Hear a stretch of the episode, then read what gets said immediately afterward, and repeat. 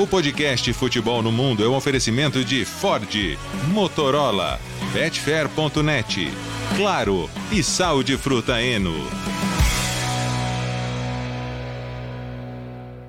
Alô Brasil, olá para você que é fã de esportes, podcast Futebol no Mundo 253 está no ar, é claro. Janela de transferências, tem muita polêmica rolando, e a partir de agora com Leonardo Bertozzi, com Jean Oddi, com Biratan Leal. É... Parece que o Gustavo Hoffman deu sinal de vida, Léo. Deu sinal de vida, Alex. Tá vivo, viu, viu? nosso companheiro coisa. É, Gustavo é. Hoffman. Hoje a gente vai, vai fazer várias pronúncias erradas de propósito aqui, só para ver se ele, se ele dá um jeito de, de voltar para o podcast. Mas ele vai, ele vai receber amigos durante a semana e a gente promete tirar fotos, fazer vídeos para mostrar que ele re- realmente está vivo e bem. É. Será que é aniversário dele, esse negócio de receber amigos, ou é só uma confraternização? Precisamos descobrir isso, né? É, há controvérsias, vamos tentar descobrir. Jean Oddi, e aí, Jean? Tudo bom, amigos? Aqui estamos para mais uma semana intensa de podcast, porque afinal de contas, os campeonatos para valer ainda não voltaram, mas já tem muito jogo, tem muita contratação, tem muita notícia para a gente comentar. Ô, Biratel, boa tarde. Bom, Bom, dia, boa madrugada. Eu acordei mais. Vocês estão falando o quê? Eu devo ter acordado até mais cedo que vocês para ver a seleção feminina. Ué, Todo mundo Eu, acordou para eu acordei para eu acordei para ir comprar pão ainda. É, então.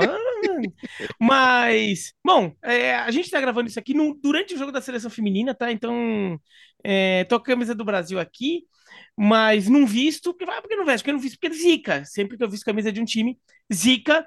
Então, não vou vestir. De repente, na próxima edição, pode ser que eu vista, tudo. Mas para destacar também a, a grande atuação da seleção japonesa. Como é que foi a seleção da China, hein, Alex? É, posso pular? Tá. A, Ita- a Itália venceu, venceu no sufoco, mas venceu a Argentina no finalzinho. É, Aliás, aí outra coisa, E já queria que o parar- Beira, Não, e já queria- que o Beira, como a gente está dar- no YouTube, a gente está olhando, né? Para que a gente ficar olhando para frente, é que a gente está aqui no segundo É. tempo do jogo da seleção feminina, a gente vai dar umas desviadas de olho de vez em quando aqui para ver o jogo completamente definido. Já está 3 a 0 né, Bira? E, e lembrando mais duas coisas, né? Primeiro, Nossa, que, eu assim, pisquei o olho e já fez o terceiro, é isso? É. Já. É. Eu olhei pro lado e fez o terceiro? Lembrando que assim, aqui no podcast Futebol no Mundo a gente não tá falando da Copa Feminina porque a Copa Feminina tem o seu podcast aqui no, na- no guarda-chuva da ESPN, né? O Top Suado, então a gente não vai invadir a jurisdição do, do- do- dos amiguinhos. E outra Ele coisa, gostou né? do juridição, viu? Das amiguinhas, no caso. Gostou. Das amiguinhas, das amiguinhas, das amiguinhas. E outra coisa, queria parabenizar a Jean Odd, porque ontem foi aniversário, né, Jean? Assim, a gente até viu lá a postagem do, do perfil oficial da Lazio, parabenizando o aniversário de Jean Odd. Né? Grande Vocês são demais? Laziale.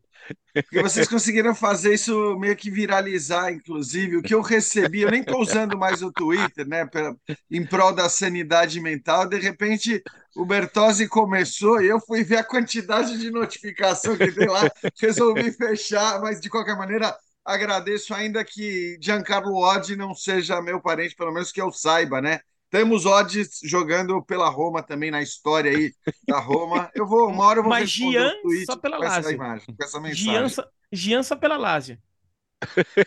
É bom. Ai, ai. Pra você ver como é fácil hoje espalhar notícias. Não, né? lembrando que tivemos um, um Eugênio Leal na seleção espanhola da Copa de 78. É verdade. Teve- Teve isso também. Ai, ai. Começamos com a janela de transferências. E o Mbappé, rapaz, a coisa tá feia. Pezinho, pezinho não, né?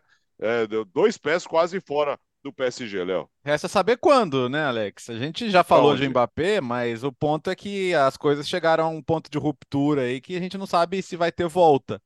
Bom, recapitulando, né? Pra, no- nos últimos capítulos, sabe aquela, aquela, aquela comecinho da novela quando você mostra o que você perdeu? Então, para quem quem estava fora do, do mundo nos últimos dias, o Mbappé tinha tem um contrato até 2024 com possibilidade de renovação até 2025. Ele mandou uma carta para o PSG falando: não vou renovar até 2025, vou embora no final do meu contrato em 2024. No que o senhor Nasser El-Khelaifi, presidente do PSG, disse: Não, de graça você não vai embora. Imagina, a gente vai perder um jogador do seu tamanho de graça.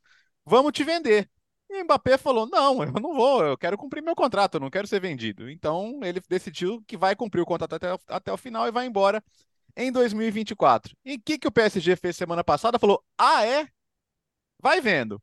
Então o PSG embarcou para a Ásia, né? Fazendo, vai fazer amistosos agora no Japão esses próximos dias e deixou o Mbappé fora. O Mbappé não foi relacionado para a viagem e ficaria treinando à parte aí com outros jogadores os considerados indesejáveis, negociáveis, né? O próprio Hinaldo que teve na Roma, o Paredes, o Draxler, jogadores que o PSG está procurando uma, uma solução para eles. O Mbappé vai ficar treinando separado, uma tentativa de pressioná-lo a aceitar. E só que o contrato do Mbappé que o PSG deu para ele tinha vários bônus, né? Inclusive os famosos bônus de lealdade, fidelidade, chame como quiser, que a cada tempo que ele vai cumprindo o contrato vai pingando mais dinheiro para ele. Então, por que, que o Mbappé vai abrir mão disso, né? Se virar 31 de julho agora ele ainda for jogador do PSG, pingam mais uns milhões para ele. Se ele cumprir o contrato até o final, pingam mais uns milhões para ele. Então ele não perde nunca, ele só ganha. E aí o PSG tá nessa aí, cara. Falando, tá, você quer ganhar todo esse dinheiro e ficar sem jogar? Porque a gente pode fazer isso. Há dúvidas se pode mesmo. Mas até decidir se pode ou não pode, já, já passou a temporada também. Então você vai ter esse grande impasse. O PSG garante a ele que pode até deixá-lo fora da lista da Champions, pode não relacionado por jogos e que ele vai ter que arcar com o ônus de não jogar numa temporada que vai culminar na Euro e na Olimpíada de Paris que ele quer jogar também. Então temos aí uma grande queda de braço. Hoje saiu uma notícia uh, confirmada pelos nossos companheiros de ESPN que o PSG recebeu uma oferta de 300 milhões de euros do Al Hilal uh, para levá-lo lá para a Arábia Saudita. O que me parece muito conveniente para o PSG agora, né? Uhum. Porque né, nesse aspecto é falando, ah, tá vendo? Não é que ele não tem opção, olha o tamanho da opção que ele tem. Mas é isso. É, a verdade é que o PSG foi colocado na parede pelo contrato, né? Um contrato que ele mesmo ofereceu para o jogador e agora tá voltando para bater na cara dele. Eu não acredito, cara, que vai chegar ao ponto do PSG encostar o Mbappé a temporada inteira. Porque, no final das contas, eles já estão gastando dinheiro, né? Mas me parece que a tática de de tentativa de pressioná-lo é essa. Não sei se vai dar certo, acho que não, porque acho que a determinação do Mbappé em, em jogar no Real Madrid de graça, entre aspas, ano que vem, ela é muito grande. Cara, eu vou te confessar que assim, eu me, me surpreendo com a incompetência do PSG dia após dia. Quer dizer, alguém que teoricamente deveria ter uma gestão absolutamente profissional, né? é, nos surpreende ano após ano com novas modalidades de incompetência, né? Porque a incompetência do ponto de vista da gestão esportiva sempre teve é, muito clara, né? E pode ser que uma hora mude, uma hora tem que mudar, porque é errando que você aprende, mas haja erro do PSG ano após ano, temporada após temporada, né? Com a sua, pelo menos esportivamente falando, né? Claro que como marketing a gente sai nas ruas e vê um monte de moleque vestindo a camisa do PSG e beleza Nisso eles tiveram sucesso, mas não acredito que você gaste tanto dinheiro querendo apenas vender camisas pelo mundo. Sei lá, hoje em dia também a gente já não duvida de mais nada. De qualquer forma, assim, é, é, é, que esse problema poderia acontecer era muito evidente no momento em que o PSG oferece o contrato absurdo e insano que ofereceu ao Mbappé para que ele ficasse. Quer dizer, a hora que você insiste na base financeira para que um jogador que quer ir embora, que quer vestir uma outra camisa, fique e você o convence apenas com dinheiro, porque foi esse o convencimento no fim das contas, é, para mim você sabe que você vai correr esse risco. Tá bom, vou, vou faturar mais essa grana com mais esse contrato, depois vou realizar os meus desejos de, de jogar no Real Madrid, como aliás Mbappé sempre afirmou que era o seu desejo. É uma loucura, é, é demais que o PSG agora queira empurrar o Mbappé para jogar na Arábia Saudita, sinceramente, né? É, é, é não enxergar que esse não deve ser o destino esportivo de um jogador desse tamanho com essa idade me pareceria também óbvio.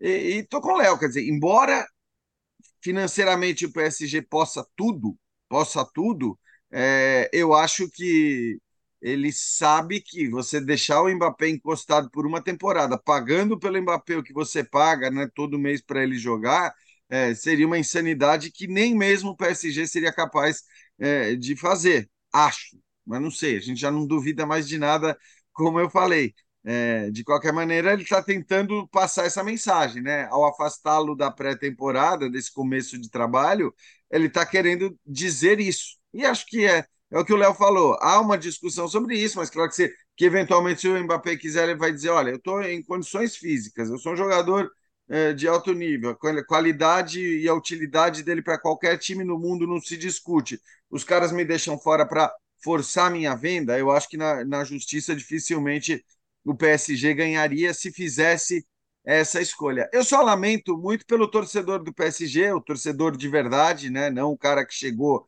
comprando o PSG e fazendo do PSG uma ferramenta política, uma ferramenta para seus interesses que vão muito além do futebol, porque o torcedor do PSG começa a temporada, termina a temporada, esse cara ele só ouve falar, ok, de eventuais contratações, mas todo final de temporada ou todo começo de temporada tem uma novela.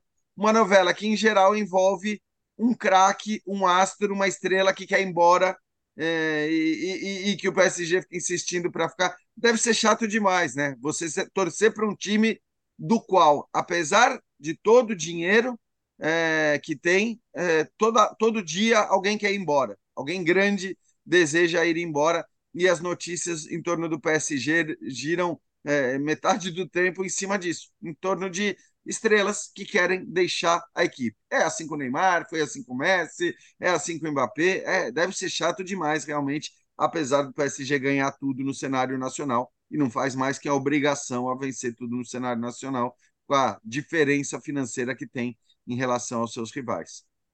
Agora, o curioso, né, Gê, que você fala que é incrível a incompetência de gestão do, do Paris Saint-Germain, e, e é, a, a, coisa é tão maluca que quando a gente fala disso, a gente também tem uma parte disso é do Mbappé, né?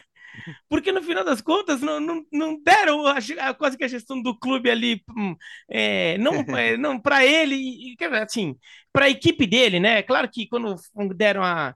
Teve aquela história de renovar com o Mbappé e deram a chave pro, do clube para o Mbappé. Não é que o Mbappé tem uma sala em que ele fica despachando e fala isso sim, isso não, não. Não, mas na verdade a equipe que, que, que gerencia a carreira do Mbappé. É, passou a também é, apitar, dar né? sua palavra, é, apitar na gestão do Paris Saint-Germain. Então a coisa é tão maluca que, que o Mbappé, ele de certa forma é culpado disso também, né? ele é culpado e agora ele está se voltando contra. É, assim, é, é, um negócio meio bizarro isso do, do, do Paris Saint-Germain, porque no final das contas também o Mbappé que quis ficar no ano passado. A, é, a situação do ano passado, por, é, a gente volta um ano no tempo, era o Paris Saint-Germain é, dando um jeito de manter o Mbappé diante de uma oferta do Real Madrid, que é o que o Paris Saint-Germain mais queria ter agora, de novo. É. Uma oferta do Real Madrid, pesada. O que, e o que o Mbappé aparentemente não está fazendo tanta questão. Né? O Mbappé fala, ah, se for o caso eu vou de graça lá e vocês que se virem ali para uhum. pagar.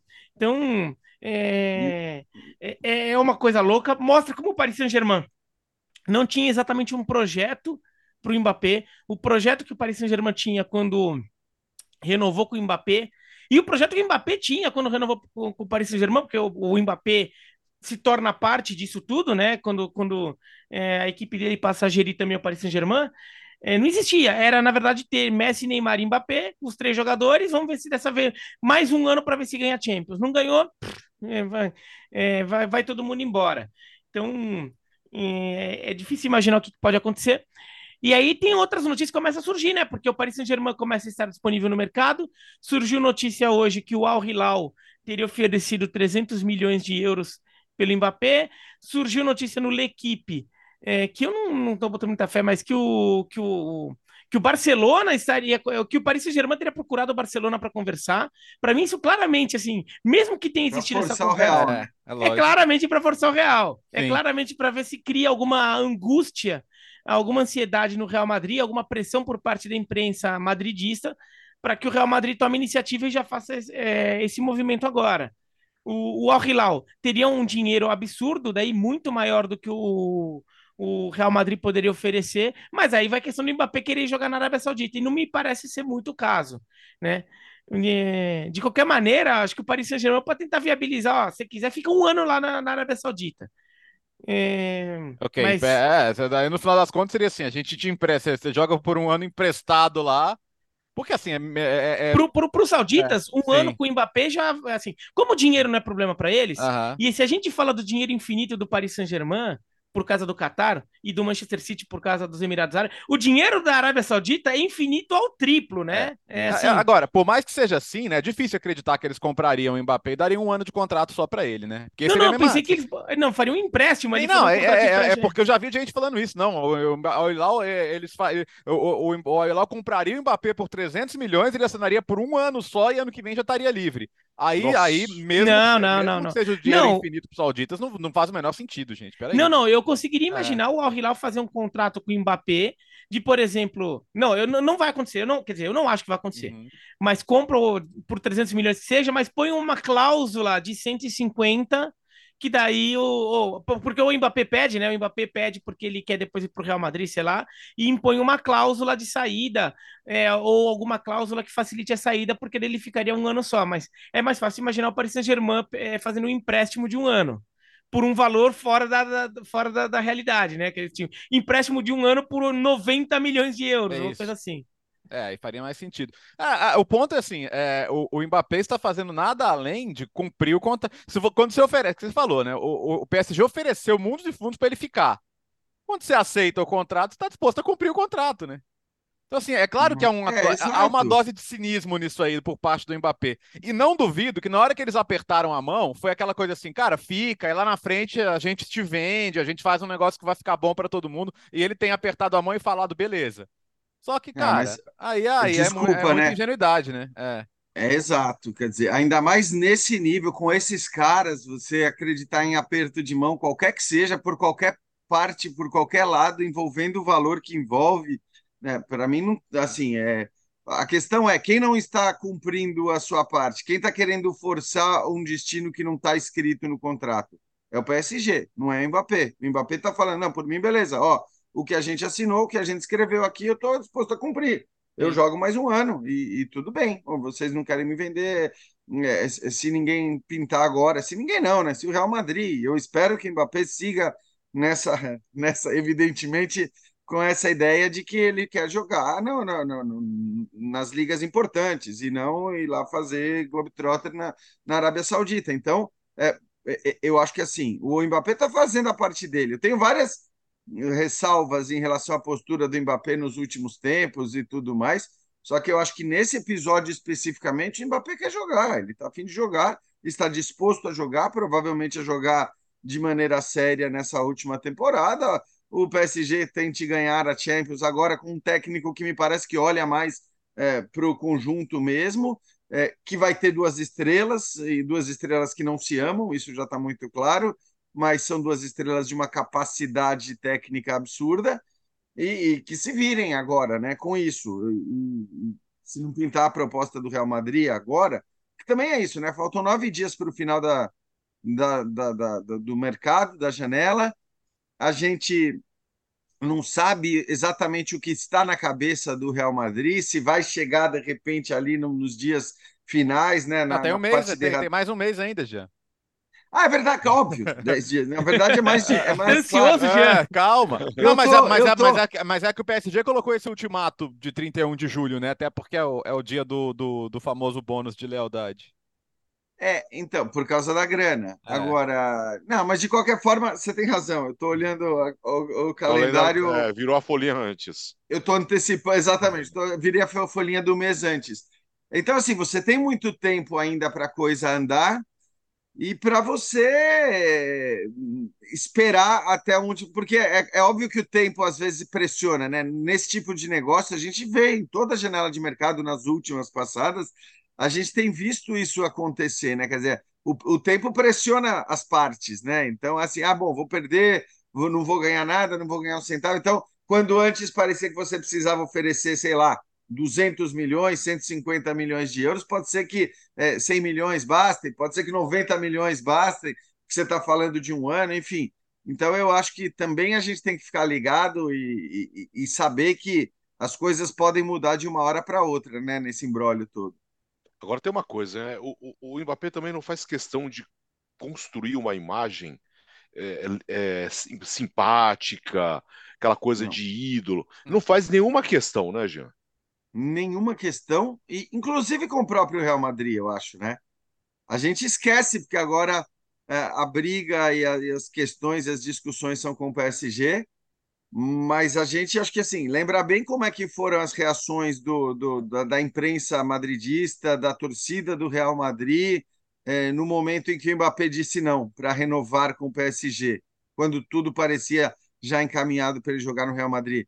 Então também não é que ele chegue é, no Real Madrid, caso chegue, é, se ele chegar agora, ele não vai chegar com a mesma, com o mesmo crédito, com a mesma moral que ele chegaria na temporada passada, que ele teria chegado na temporada passada, porque ele ia chegar cercado de, de expectativa e de carinho do torcedor por ter sempre dito que gostaria de jogar no Real Madrid.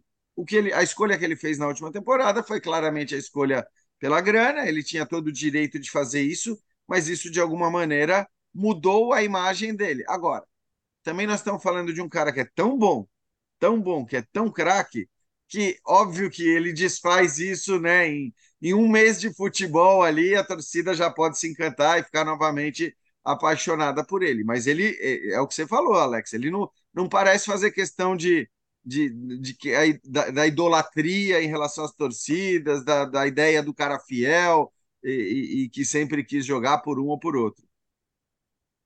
Falou, Léo. Ah, e, assim, vamos lembrar, na, na, semana passada já, já entrou uma nota da Associação dos Jogadores Franceses falando que, lembrando que o, o, clube não, não pode simplesmente afastar o jogador do direito de trabalhar, né? Então, Exato. você tem vários jogadores colocados nessa situação, claro que seria um processo longo e complicado. A Associação de Jogadores tem relação boa com a federação. Para a federação, cara, é assim, é você não ter uma das estrelas do futebol do seu país e você ter um jogador que, quando for para a seleção, vai, que vai estar tá sem ritmo, vai chegar a Euro sem ter jogado a temporada. São, são pontos que, assim, ninguém vai deixar passar batido. A, a, a pressão contrária também vai vir. Você pode ter aí um, um embate, Federação Francesa e PSG, que é que, claro que assim, o, o que, que a Associação dos Jogadores fala, ó, ele, é, ele, é, ele tem que ser tratado como qualquer jogador colocado nessa situação. Mas ele não é qualquer jogador colocado nessa situação. Ele é o Mbappé. Então é uma situação que acaba, talvez até ajude na situação de, de outros jogadores que são afastados e escanteados desse jeito, mas que é claro, por que eu falei que efeito prático não é muito? Porque até você entrar com o processo, você acionar a justiça, você depois recorrer à FIFA, isso aí, quando for ver, já terminou a temporada também, entendeu? Mas, mas, mas é uma questão de tentar jogar com o torcedor, não o PS, o torcedor francês, não o PSG, esse cara falando, peraí, não é certo o que estão fazendo com, com o Mbappé também, que só quer cumprir o contrato dele. Então eu acho que tem, tem esse aspecto também, assim, a, a, vai, ter, vai ter uma disputa de narrativa que é, o cara, o clube não pode tratar um patrimônio do futebol francês e da seleção francesa desse jeito. Eu acho que essa disputa de narrativa vai existir também. Uh, fala, Bira. Não, é... É, é, é, é complicada essa situação de como todo mundo está tá se metendo. E, e, de fato, o Mbappé começa a, a, a, manchar um pouco a imagem dele e, e, tem que ver até a questão de mercado também. E se em algum momento não vai bater isso. Eu acho que não. Tá? Mas tem isso que o Bertozzi falou, a imagem na seleção é, com, com o torcedor da seleção francesa, que também é torcedor do Paris Saint-Germain em determinado aspecto. Né? E é um torcedor, e, e o fato dele ser a grande referência que ajuda a dar valor ao Mbappé como, como, como imagem, como marca, vai, pensando, porque de alguma forma dá, dá valor como dinheiro, né? Então, é, eu, eu, eu, não consigo imaginar muito como é que eles vão chegar num acordo, mas eu imagino que de alguma maneira eles podem chegar a acordo não vão para um rompimento total em algum momento. A questão é que o Real Madrid tá muito fazendo aquela, poker, aquela cara de poker, assim, né? o poker face ali, né? Tá só olhando, tá só olhando. Deixa eles deixa eles. E até o Real Madrid nisso tem até uma coisa que, que, que, que tá certo também. Fazer o Mbappé sofrer um pouquinho também, né? Depois do que o Mbappé fez com ele e Real Madrid no ano passado, né? Deixando toda a pinta de que ia e não indo em cima da hora, né? Então, deixa um pouco rolar também para antes de antes de agir. Mas eu acho que o Real Madrid vai acabar tendo que agir sim. Eu não, não acho que o Real Madrid, por exemplo, vai ficar um ano sem o, com, sem o, ben, sem o Benzema, que já saiu, e sem trazer ninguém. Sim. O, o, o, Real Madrid vai ter que vai ter que fazer, não vai ser o Rossellu esse cara, né? Então o Real Madrid vai ter que fazer alguma coisa também, né? É, Só que o Real Madrid é, tá esperando, tá, tá esperando, é, sei lá, baixar o valor, né? Bater o desespero no Paris Saint-Germain e daí assim, o valor que tá 150 milhões baixar, sei lá, para 60, 70 e daí compra. É, porque se é para dar 150 milhões, dá 150 milhões para ele mesmo no, no ano que vem, né? É, pois é. Então, mas eu acho engraçado que tem se falado muito pouco de, de alternativas. Quer dizer, a gente poderia estar ouvindo muito a notícia sobre ah, o Real Madrid está tentando, sei lá, o Harry Kane, o Real Madrid está tentando o Vlahovic. Não, a, a, gente não tem nada em relação a essas negociações. A gente não, não ouve falar dessa possibilidade. Quando houve é mais especulação de jornal do que qualquer notícia ou qualquer negociação em curso e como a gente tende a pensar eh, como Bira, né? Quer dizer, no sentido de que será que o Real Madrid vai realmente abrir mão? Vamos falar daqui a pouco do amistoso contra o Milan, tal, e que né, no segundo tempo o Real Madrid joga sem o 9, joga com a dupla de brasileiros como atacantes lá. Mas eu não sei muito se essa vai ser a, a pegada, se essa vai ser a ideia do Real Madrid para a temporada inteira me parece meio, meio estranho, assim, um pouco provável. Não é muito do feitio de um clube como o Real Madrid deixar sair um cara como o Benzema e não ter uma reposição à altura, porque o Rossellu certamente não é esse cara, é um cara muito mais para compor grupo, para ser uma alternativa ali. Então, é, eu, eu acho que talvez esse silêncio, esse pouco falar sobre alternativas, indique realmente uma crença do Real de que até o final da temporada, de repente, o negócio com o Mbappé pode se destravar. Já já nós vamos falar do amistoso. Antes, então vamos falar do Milan, né, Léo? Vamos falar, Alex, porque o Milan está fazendo um mercado super interessante, aproveitando bem o dinheiro da venda do Tonali. Né? O Milan tinha um orçamento ali para transferências na casa dos 50 milhões e o resto você teria que viabilizar com vendas. E a venda do Tonali foi uma venda de, de valor altíssimo, né? 70, podendo chegar a 80 milhões de euros. E o Milan foi ao mercado e acho que está indo bem. Contratações a, a, acessíveis, mas que, que podem elevar bem o nível do time. Se a gente pensar no Pulisic, que já foi muito bem nos dois primeiros jogos, se a gente pensar na, na contratação do, do Okafor, do atacante, que vai, que vai disputar a posição ali na frente com o Giroud, possibilidade de chegar o Chukwueze, que está bem adiantado, uh, Yunus Musa também, outra seleção americana que pode vir do Valência, já chegou o Renders vindo do, do AZ, o, Milan, na temporada passada, teve aquela questão que o Maldini, quando ainda estava lá, falou, né? Olha, é um pequeno milagre o Milan estar tá na semifinal da Champions League, porque não é um elenco pronto para duas competições, né? E acho que todas as contratações são bem interessantes. Falta ainda um lateral esquerdo reserva ali para o Theo Hernandes, né? Estão tentando buscar um jovem italiano mesmo, saindo o Baloturré. Mas de resto, você tem hoje um bom time titular, você tem bons reservas. Você tem jogadores ganhando espaço como, como o Thiago, o jovem zagueiro alemão. O Sportiello tomou um frango ontem, então não é o melhor jeito de falar isso, mas ele é um, ele é um reserva mais confiável para o manhã, apesar disso, tá?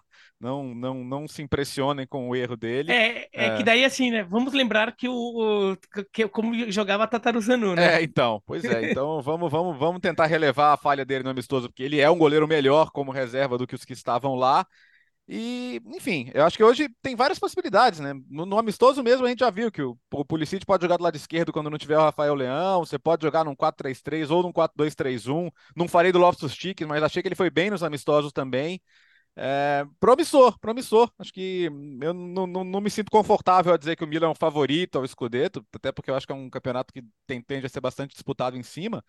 Mas gosto, acho que é, é, é um bom. E quando sai o Maldini, né, antes de passar a bola para o Jean, a gente fala, pô, mas vai mudar muito o mercado do Milan, né? Fala muito do, do, do Geoffrey Moncada, que é um cara estilo Moneyball, né? Que faz aquele trabalho muito baseado em dados, em, em busca de jovens que possam se valorizar. Mas tô gostando, tô gostando. Acho que o Milan tá, tá fazendo um trabalho bem interessante de reformulação em, em várias posições. É, é, é, impressão que eu tenho também. É engraçado como foi rápida essa virada, até no sentimento do torcedor milanista, porque assim na hora que o Milan trata, e acho que foi mal, né, na maneira como o Maldini acaba saindo, isso evidentemente não agrada ao torcedor. E eu, eu não digo nem só pela idolatria em relação ao Maldini, pelo que o Maldini significa para o clube, mas pelo trabalho que ele vinha fazendo. O trabalho do Maldini era muito bom, e acho que a gente cansou de elogiá-lo aqui no podcast né, muito do que o Milan conseguiu e, e, conseguiu se recuperar, voltar a ganhar campeonato italiano, chegar a uma semifinal de Champions, apesar de não ter um elenco de fato para duas competições, como o próprio Maldini disse. Eu acho que muito teve a ver com o trabalho do Maldini. Então foi um incômodo muito grande do torcedor é, pela maneira como o Maldini sai do Milan depois você perde um cara que era para ser a bandeira, que era para ser o grande, grande nome do Milan nos próximos anos, que era o Tonali. Mas aí, como o Léo falou, né? É, tá, acho que está explicado porque o Tonali saiu por uma grana alta é, e rapidamente o Milan já reinveste, ampliando o seu elenco. É claro que a gente está falando aí também da chegada de jogadores jovens, então, até nesse sentido, não muda muito a filosofia, a política de contratação do Milan, que é verdade, contratou caras eh, como o Giroud e tudo mais, mas, mas em geral olha e tem olhado muito nos últimos anos para jogadores jovens, alguns dão certo, outros não dão, né, como o De Keteler, por exemplo, que não deu certo ainda, mas até acho que não, era, não seria o caso de desistir, mas enfim, é, parece que né, a ideia é outra. É, de qualquer forma, acho que assim, as contratações foram boas, as contratações ampliam o elenco na questão numérica, e acho que quando você amplia o elenco, mesmo que um ou outro não dê certo, você tem a possibilidade de ver o time melhorar. É, o Pulisic, como falou o Léo, foi muito bem nesses dois primeiros amistosos. Acho que é, ontem, acho que no primeiro tempo contra o Real Madrid, ele estava fazendo um ótimo jogo, um dos caras mais acionados. É, pode ser muito útil de fato e dar mais peso né, para um, um Milan que teve dificuldades para encontrar o cara ali pela, pela ponta direita. Só assim, em relação à falha do Sportiello, e, e embora eu concorde com o que o Léo falou, cara, é muito pesada. É, você vai falar, pô, mas é muito pesada uma falha num amistoso é, de pré-temporada. Primeiro que era um amistoso contra o Real Madrid, que o Milan vencia por 2 a 0 é, com, com facilidade. Aí o goleiro começando a trajetória dele com a camisa do Milan, toma um gol que é uma falha bizarra, né? Muito, muito feia. Então, assim, o que eu quero dizer é pesada no sentido de que é óbvio que no primeiro jogo, como titular que ele for fazer é, pelo Milan, na temporada, em jogo, aquilo ali tá, tá na cabeça. Vai estar tá na cabeça dele, vai estar tá na cabeça do torcedor, quer dizer, ele, ele gera uma carga ali de, de expectativa ou de desconfiança, que talvez nem seja justa para o que ele mostrou na Atalanta, embora também não fosse o titular da Atalanta, né? Mas acho que é, é, um, é um jogador que pode e deve até se recuperar, mas é uma, é uma falha é, pesada, né? Porque a gente viu até por como os gols foram comemorados, tanto os do Milan como os da virada do Real Madrid, depois que o Real Madrid muda completamente a sua equipe. É, a gente viu né, as comemorações, não é comemoração de amistoso, assim, tantos jogadores do Milan como os do Real Madrid, comemorando bastante cada gol nessa virada por 3 a 2 num jogo muito equilibrado, né? Um jogo muito igual ali, com, com alternâncias, melhores momentos de um e de outro tal. O Milan toma o terceiro gol, até num momento em que ele era melhor do que o Real Madrid, né? Que é, foi a hora que saíram do banco o Rafael Leão, o Giro. Bom, saíram do banco sete jogadores de uma vez só, então. É, mas, enfim, é, eu acho que a, a, falha do Sportiello, ele, ele pelo menos certamente vai levar na cabeça na, na próxima vez que ele for jogar numa, numa partida oficial. Agora, o que é interessante do, do trabalho do Milan, e, eu vou admitir que eu não vi o jogo, eu tava no o jogo, assim, a gente tá gravando de manhã na segunda, o jogo foi é, domingo à noite, eu tava no ar, né? Mas, falando do, do geral do Milan, é, você vê como há um desenvolvimento de um projeto, coisa que a gente ficou muito tempo sem ver nada, sem ver um esboço disso no Milan. Né? Claro que até houve uma troca na, na diretoria, mas você vê que assim o, o, projeto que se deixou no Milan e que leva o Milan a, uma, a um título italiano e a uma semifinal de Champions League, você vê que há uma, uma continuidade, mesmo que com, é, com ruptura da, das pessoas, mas continua havendo um projeto, uma ideia de como se trabalhar no Milan e como, e como o Milan voltou até a ser um clube atrativo uhum. para algum para um nicho de jogadores. Claro, o, o, Milan hoje não tem a condição financeira, o futebol italiano não tem a condição financeira de estar tá na disputa pelo Mbappé. Apesar de até o Milan ter sido mencionado na turma de time interessado pelo Mbappé. É, porque ele, é, ele, ele já disse que é um time que ele gosta, né? É, é. então assim até, assim, até o Milan sai, mas assim, teoricamente a gente não vê como o Milan como um candidato forte, mas é, eu não sei se há uns três anos um Pulisic, um Loftus-Cheek iriam para o Milan. Ah, pô, não sei se eles não preferiam ir para um West Ham, sabe? Um time Uhum. é, de meio de tabela da, do- da própria Premier League do que ir para o Milan. Por quê? Porque a visão do Milan é que é um clube meio bagunçado, que não vai conseguir as coisas, vai jogar com muita Não pressão. ia pra para Champions, né, Bira? Não ia anos Champions. Então, Champions. Você vai jogar com uma pressão desgraçada, você vai jogar com uma pressão de segundo maior campeão da Champions para um time que não, que não tem qualidade para chegar lá.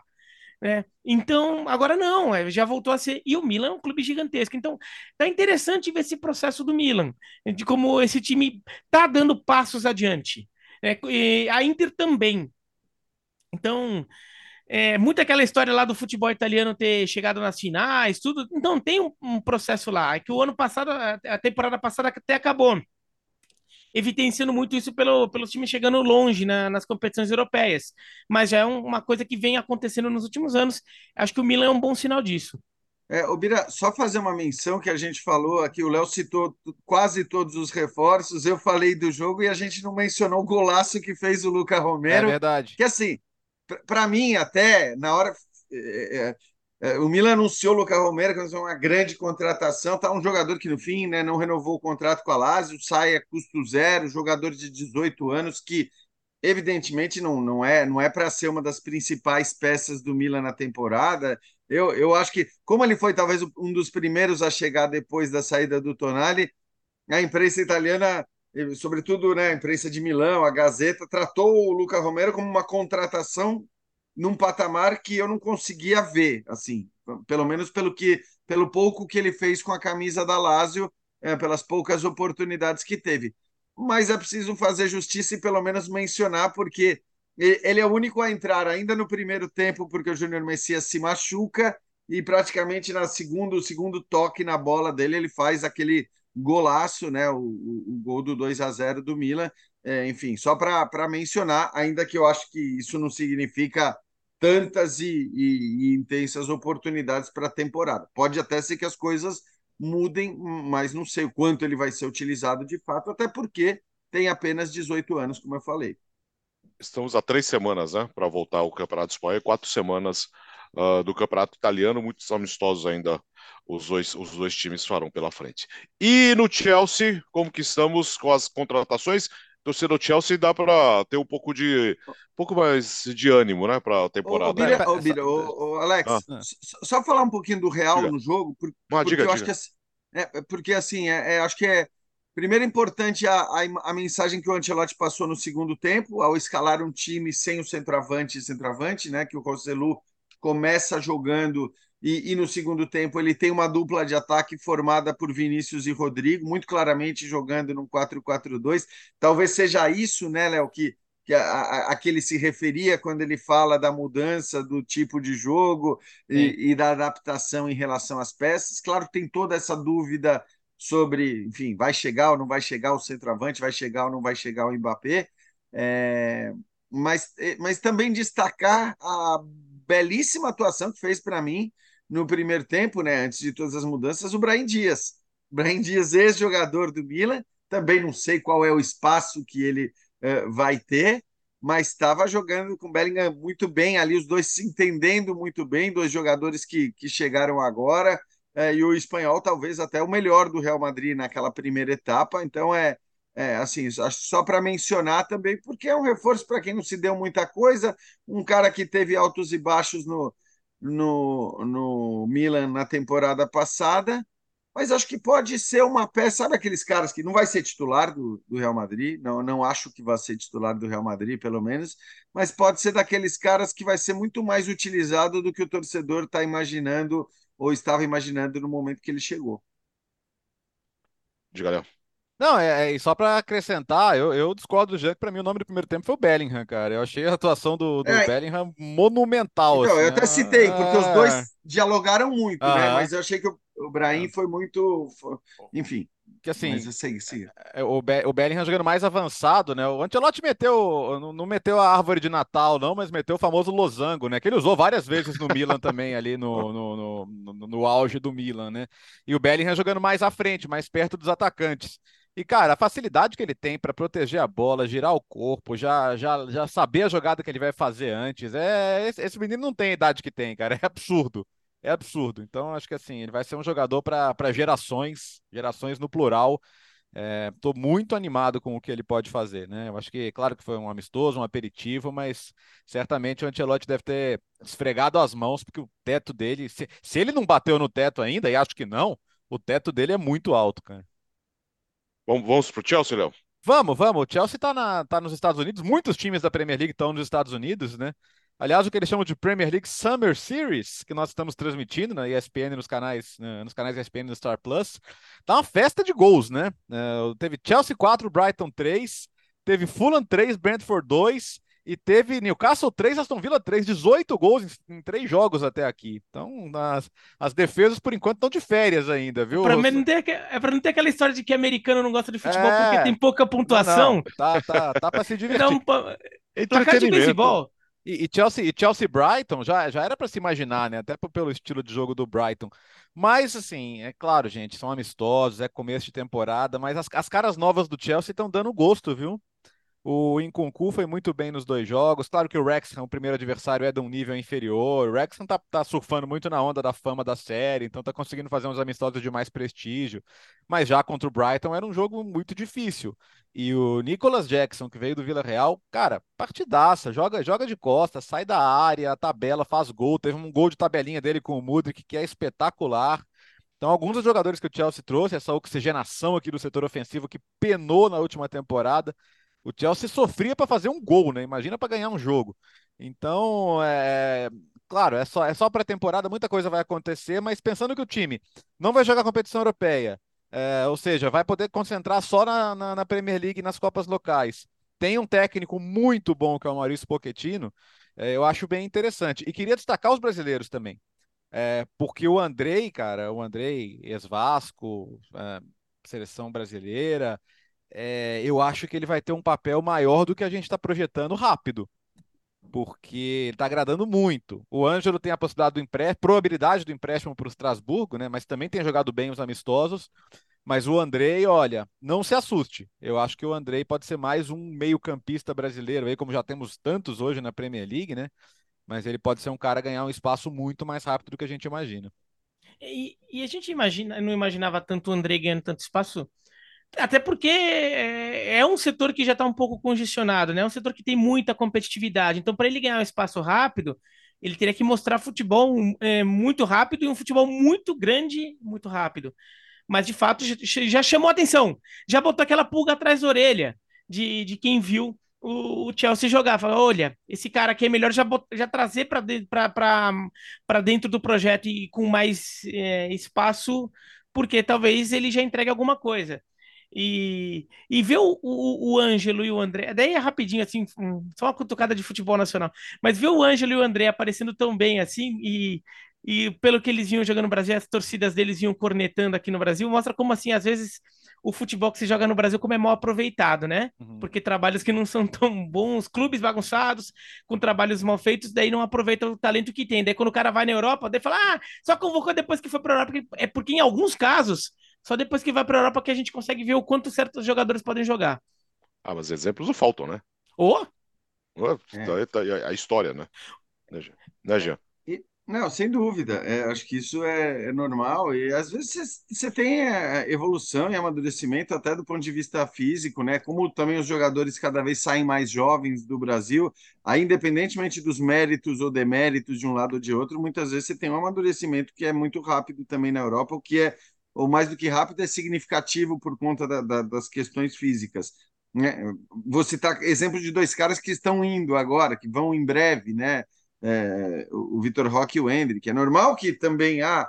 Né? O Hendrick não vai ser convocado para a seleção brasileira agora, não está fazendo jus a, a uma convocação, mas muitas vezes você vai para lá com 17, 18 anos, 18 na verdade, e é claro que a evolução dos 18 aos 20, né, é, é, ela é muito grande. E a gente tem exemplos de caras que evoluíram demais lá, justamente como a dupla do Real Madrid que eu citei. É, acho que sobre o Chelsea, é, é, importante também, né? O Léo citou por exemplo. É importante que, assim, do, do, caminhão de contratações que o Chelsea fez na temporada passada, os caras comecem a aparecer também. Então, não é só a oxigenada dos novos nomes a chegar, Mas assim, o Chelsea, eu gosto sempre de lembrar, o Chelsea gastou mais de meio bilhão de euros em reforços na última temporada. Mais de meio bilhão de euros. É, é, um, é um absurdo, é uma insanidade, é uma loucura, são dessas coisas que o futebol acabou virando. E, e, obviamente ele não pode depender apenas de quem está chegando, dos novos nomes, ainda que você tenha nomes importantes também saindo, indo embora. Eu acho que é um Chelsea que tem uma margem e que teria de qualquer maneira uma margem de evolução muito grande, porque foi vexatória, né? Foi vexatório o que o Chelsea fez na última temporada, tendo os jogadores que tinha, tendo gastado aquilo que gastou. Óbvio que quando a gente fala de um cenário no futebol britânico, no futebol inglês, é, cara, a tua evolução ela pode ser grande, o que não te garante nenhuma conquista, não te garante nenhum título, porque você tem competidores do mais alto nível, também com, com elencos muito ricos, também com capacidade de contratar, mas o que o Chelsea não pode fazer de maneira alguma é repetir algo parecido com o que ele fez na temporada passada. E acho que para isso vai precisar da, da evolução dos, dos jogadores que foram, inclusive, contratados na última janela, alguns já contratados, né? Como o próprio Mudrik, olhando para frente. Não era, não era o jogador que você contratava e falava, ah, esse cara chegou para resolver os meus problemas. Não é isso, né? Então, acho que o Chelsea até já tinha começado um trabalho ali de, de se reforçar, olhando também para o futuro, olhando também para as temporadas seguintes. E a estreia de Lionel Messi, o Biratan Leal, que espetáculo! Foi lá e mandou ver no finalzinho do jogo com gol de falta. É, é, é, é, aquele enredo tudo preparadinho, né?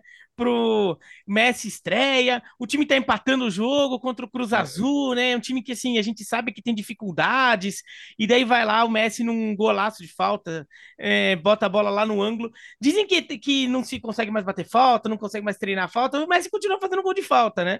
E. E daí tava o LeBron James, a Serena Williams, sei lá mais quem, lá na beira do campo, lá pra, pra ver. Né? Então criou, criou todo o cenário, foi desenhado assim, foi tudo. Uh, foi tudo do, do jeito que, ô, ô, que certamente o, o Inter Miami e o Beckham sonharam. Fala. Eu falei, no, eu falei no SPNFC que é um roteiro de filme americano ruim, sabe? É, filme americano que você é. fala, pô, que filme, que coisa que óbvio, né? O cara pô, vai entrar no meio do segundo tempo, aí vai fazer o gol aos 95. ah, ah, dá para ser menos hollywoodiano do que isso. Pois é, mas foi exatamente isso e não foi escrito o roteiro. Não, mas, mas muitos dos melhores roteiros de, do esporte eles, é, é, eles seriam roteiros de cinema ruins, porque fica, ficaria muito forçado, né? É quando a é, gente exato. sabe que é real que é bom.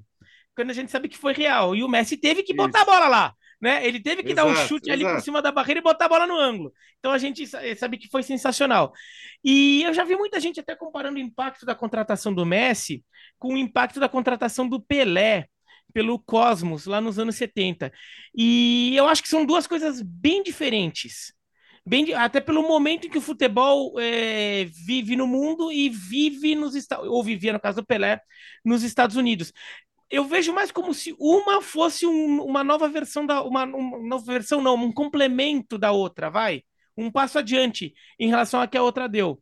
O, o Pelé, é, o Messi vai chegou lá para fazer o, o público, é, de repente, o, o, a, o, futebol dá um salto de popularidade nos Estados Unidos, né? Fazer o, um público mais comum começar a, a, gostar mais de futebol, da, da, a gostar mais da Major League Soccer, vai um público que já está começando a acompanhar futebol, passe a dar mais, mais crédito para a Major League Soccer. E claro, uhum. fazer com que o mundo olhe a Major League Soccer com mais seriedade. O caso do Pelé, ele fez com que o futebol passasse a existir para muita gente nos Estados Unidos. Né? Acho que na época, nos anos 70, muita gente nos Estados Unidos ou nem sabia que o futebol existia direito, ou achava que o futebol é aquele esporte exótico que os imigrantes jogam, né? É aquele esporte meio esquisito, assim, que os imigrantes jogam. E o Pelé faz o futebol existir nos Estados Unidos. E, claro, é, ele dá um salto de popularidade, consegue, começa até a lotar estádio, estádios de NFL, todo mundo começa a ver, mas é, o legado que se deixa daquilo, depois que ele sai o futebol murcha de novo, mas assim, muita gente já passou a. Ah, existe o futebol. Existe futebol, é um esporte assim, assim, assado. Tem americano que come... alguns começaram a jogar. E muita gente da seleção de 90, aquela geração de 90, 94, eram as crianças que começaram a acompanhar futebol na época do Pelé. Tem até documentário que mostra isso, fotos deles, criancinhas ali em eventos da NESL da época. Então, acho que uma complementa a outra. Acho que a, a contratação do Messi, ela tende a ser um passo adiante em relação ao que a contratação do Pelé lá no passado já deixou como um, como um passo. E até a contratação do, de alguns outros jogadores, um, a criação da Major League Soccer, a contratação do Beckham em determinado momento também foram passos e os degraus mais altos dessa escada foram a contratação do Pelé e agora do Messi. Mas eu não acho que assim, uma é maior que a outra, ou assim, acho que cada uma teve um papel na, no seu momento da história. E isso vai ser interessante ver agora. É, como ele chega, joga lá 15 minutos, faz um gol no finalzinho, fala: Nossa, o Messi. Calma, gente, também calma. Né? Quando, uhum. quando, quando, o Cruz Azul é o último colocado do mexicano. Era o último colocado do mexicano contra o último colocado do, do americanão. Tá? Do, é o último do tequilão contra o último do hamburgão. Então, calma. né? Então, assim, é, é, vamos ver a coisa se desenvolver, é, quando for jogo após jogo, quando tiver que jogar 90 minutos, como vai ser o Messi. Claro que é um jogador diferente, mas é, vamos com calma, não quer dizer que o Messi vai pegar a bola debaixo do braço e resolver sozinho todo o jogo. É, e assim, é, acho que o desafio agora, desculpa, Jean, é, é assim, a, se, a, sequência, né? A, a Leagues Cup vai continuar, a MLS vai continuar. Num, tudo bem que acho que em vários jogos você vai ter celebridades, mas você não vai ter o LeBron James, a Serena Williams, o David é, Beckham, a Kim Kardashian em todos os jogos.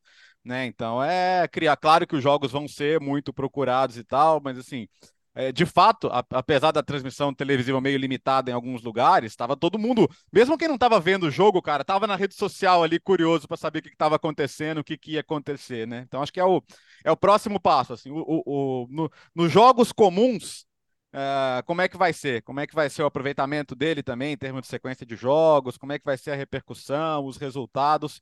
Mas, é, mas de fato, assim, a estreia foi espetacular, valeu muito. Eu acho que é aquelas coisas que todo, quem, quem a, a gente que ama futebol vai lembrar, né? Porque, como disse o Jean, pode até parecer roteiro de filme ruim, mas ainda parece roteiro de filme. Né? É. É, a, Não, e, a falta podia perfeitamente ter batido na barreira também. Não, é, é, óbvio. E assim, o roteiro de filme é ruim justamente porque é, é um filme, porque é uma ficção. Mas, é. como o Bira disse, quando isso é verdade, você fala, cara, não podia ser mais espetacular, né? Não podia ser mais legal. E acho que foi um momento muito especial. Mas eu ia chamar a atenção exatamente disso que você falou, Léo. É um momento especial. É claro que o mais legal, né? Talvez até para a própria escolha do Messi. A gente já falou aqui das questões de negócio também, né? Da ideia do, do Messi de alavancar a Major League Soccer e, e, e não ser um olhar apenas para o seu time, para a sua equipe e tudo mais. É, mas assim, é, o, o, futebol, o futebol americano, o esporte americano também ele vive muito, é, tem essa coisa do culto, as, as figuras, as celebridades, as personalidades. E, e, como você mesmo disse, foi um jogo especial, foi um evento especial, um momento especial a estreia dele. Quer dizer, agora ele vai aos poucos entrando numa rotina esportiva, numa rotina em que é, essa coisa não vai acontecer o tempo todo. Pode ser que venha acontecer, sei lá, numa final de Copa, numa coisa, num, num, num momento específico, mas você vai entrar numa rotina esportiva, e aí nós estamos falando de um, de um cenário esportivo diferente do cenário esportivo com o qual ele estava acostumado. De novo, eu não faço comparações, como vocês têm zoado aqui, chamado uhum. Campeonato Árabe de Mundo, de, da Arábia Saudita de Mundo Odd e tal. Eu não faço vai comparações porque eu acho que assim, o, o, o, a Arábia Saudita é completamente artificial, a Major League Soccer não. Né? Claro que tem as suas peculiaridades, tem as suas particularidades, mas é um, é, é, um campeonato que vem anos e anos e anos assim se mantendo com a, com a sua relevância, com a sua importância. A gente pode até discutir, discordar até ah, de qual é a relevância, qual não é, mas é não é artificial. É isso que eu digo. Não é um negócio que sai do zero ao 10 em, em, em três semanas. É, então é, é um campeonato. Agora, é um campeonato diferente. E vamos ver também como é que vai ser o estímulo do Messi neste outro cenário, né? nessa, nessa outra competitividade, nessa outra visibilidade, porque a visibilidade, por mais que você tenha o Messi lá e a gente tenha tido muita atenção para esse momento de estreia do Messi nos Estados Unidos, é, não, não vai se manter, né? Isso não vai ser assim o tempo todo. É óbvio que nós estamos num período que não tem futebol na Europa, então a hora que começar a Champions League, a hora que começar os campeonatos, as ligas europeias, você vai ter uma outra. E aí vamos ver, como disse o Bira, calma. É, o roteiro foi muito legal, foi muito interessante é, e não podia ser mais emocionante para quem gosta de futebol. Mas assim, o que vai ser daqui para frente, a gente acho que precisa esperar passo a passo, porque muita coisa vai mudar em relação a esse momento de, de alta expectativa da estreia. Ô, Léo, você prefere hamburgão ou tequilão? Ah, tequilão, né? Depende do momento também, né? Mas... mas, mas, mas, o tequilão tem seu valor, viu? Ah, hamburgão no dia a dia, né, Bira? Ah, sim. Não, como, como liga, eu sou tequilão, mas como. Como comida? Gastronomicamente como, como, falando. Gastronomicamente falando, eu fico com um hamburgão. Pô, gravando às 10 da manhã, tem gente que prefere o tequilão, como assim? Ah, é, é, como diz, por que, que o Biratã sempre dá boa tarde, bom dia, boa noite aqui? Porque você pode ouvir a qualquer hora também. É, pois é, de madrugada é um tequilão, né? É, e a Champions, Léo? Champions League, tivemos mais um sorteio hoje da terceira fase de classificação. Lembrando que temos essa é a penúltima fase antes dos grupos, e essa é a fase que entram alguns dos times daquelas das ligas uh, que, que as ligas intermediárias, vamos dizer assim, né? Portuguesa, holandesa, francesa, escocesa, belga, uh, enfim. E a gente vai ter então esses confrontos na terceira fase e com alguns times mais tradicionais entrando, inclusive campeões europeus entrando nessa fase. Então, por exemplo, tivemos o Olympique de Marselha sorteado contra o vencedor do confronto do Dnipro 1 da Ucrânia contra o Panathinaikos da Grécia. O PSV sorteado com o Sturm Graz da Áustria.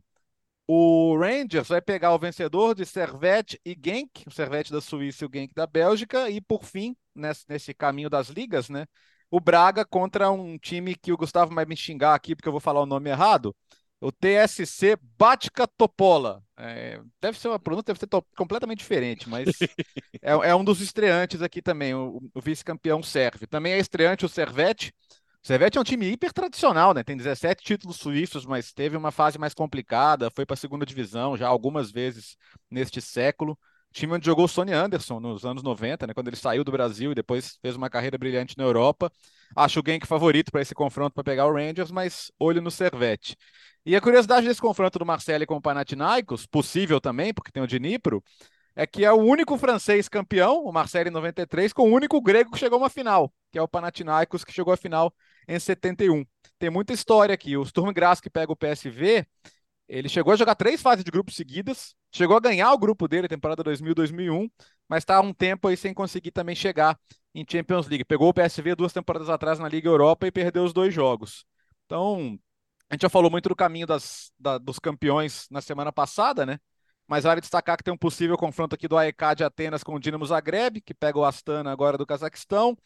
A gente vai ter uma super chave nórdica, porque o vencedor do Hacken contra o, contra o Klaxvik do Jean pega o vencedor do HJK Helsinki com o molde da Noruega. Então você já vai ter pelo menos. Queria, queria um cobrir time nórdico. esses jogos. É, sensacionais, né? É, opa! E aí, quem passar do Breidablik com o Copenhague pega o Sparta Praga. Mas enfim, estamos chegando. Faltam duas fases só depois, de, depois dessa terceira fase. A segunda fase essa semana é na próxima, a terceira em seguida, e depois já com a fase de playoff para definir os últimos seis times aí que entram na fase de grupos.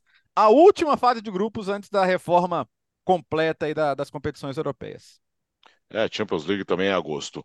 E é lógico que a gente não pode perder esse hábito. O que, que nós temos aí, Obira, do Mundo Odd hoje, hein?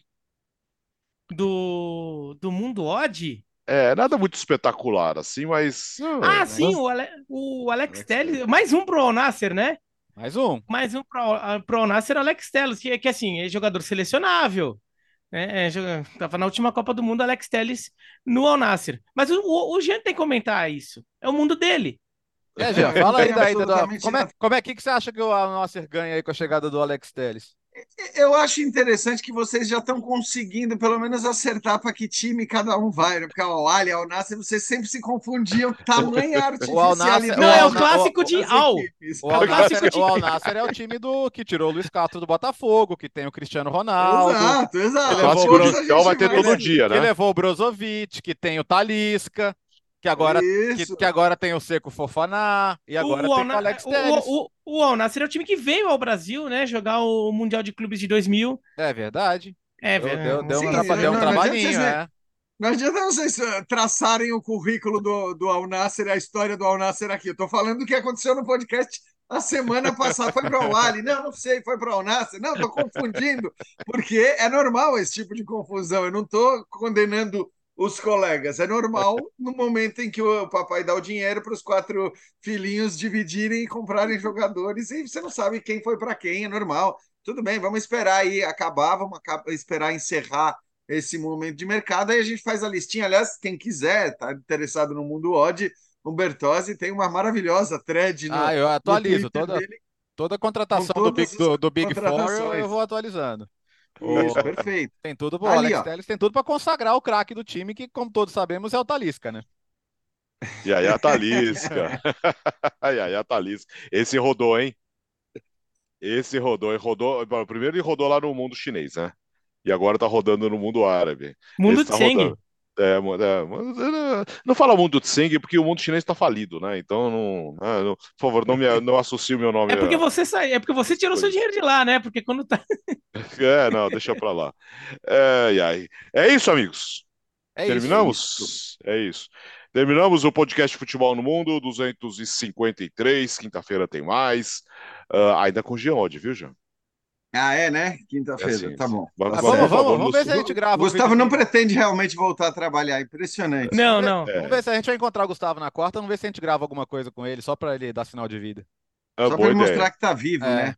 Grava é. umas pronúncias com ele. É, pra ver se ele, se ele fala como é que fala TSC Bática Topola. Isso. Não, você tem que falar tudo errado aqui, porque ele fica irritado e aparece ah, é, pra corrigir. vou falar ba Baca Topola, então, porque uma das coisas que é. deixa ele mais bravo é não, é não pronunciar o tch, o eslavo. Né? É, e, e ele quase não se, ele, ele quase não fica ah. bravo, quase não se irrita com nada, né? Valeu, ou, ou, ou, ou, lembrando, comer é. banana, né? Comer banana ou, é, ou comer naquela, re, naquela rede de lanchonete ali, ele também fica bravo. Bertozzi sabe bem. É verdade. Tchau, Léo. Até quinta-feira, pessoal. Quinta-feira estaremos de volta. Tchau, Bira. Tchau. Quinta-feira tem mais podcast Futebol no Mundo. Graças a você, uma audiência consolidada. Queremos mais. Segunda, oh, quinta-feira estaremos de volta. O, Gustavo Hoffman que é segunda-feira no estúdio, mas calma, todo mundo junto. A gente vai combinar direitinho e fazer uma live para você, fã de esportes. Valeu, boa semana. O podcast Futebol no Mundo é um oferecimento de Ford, Motorola, Betfair.net, Claro e Sal de Fruta Eno.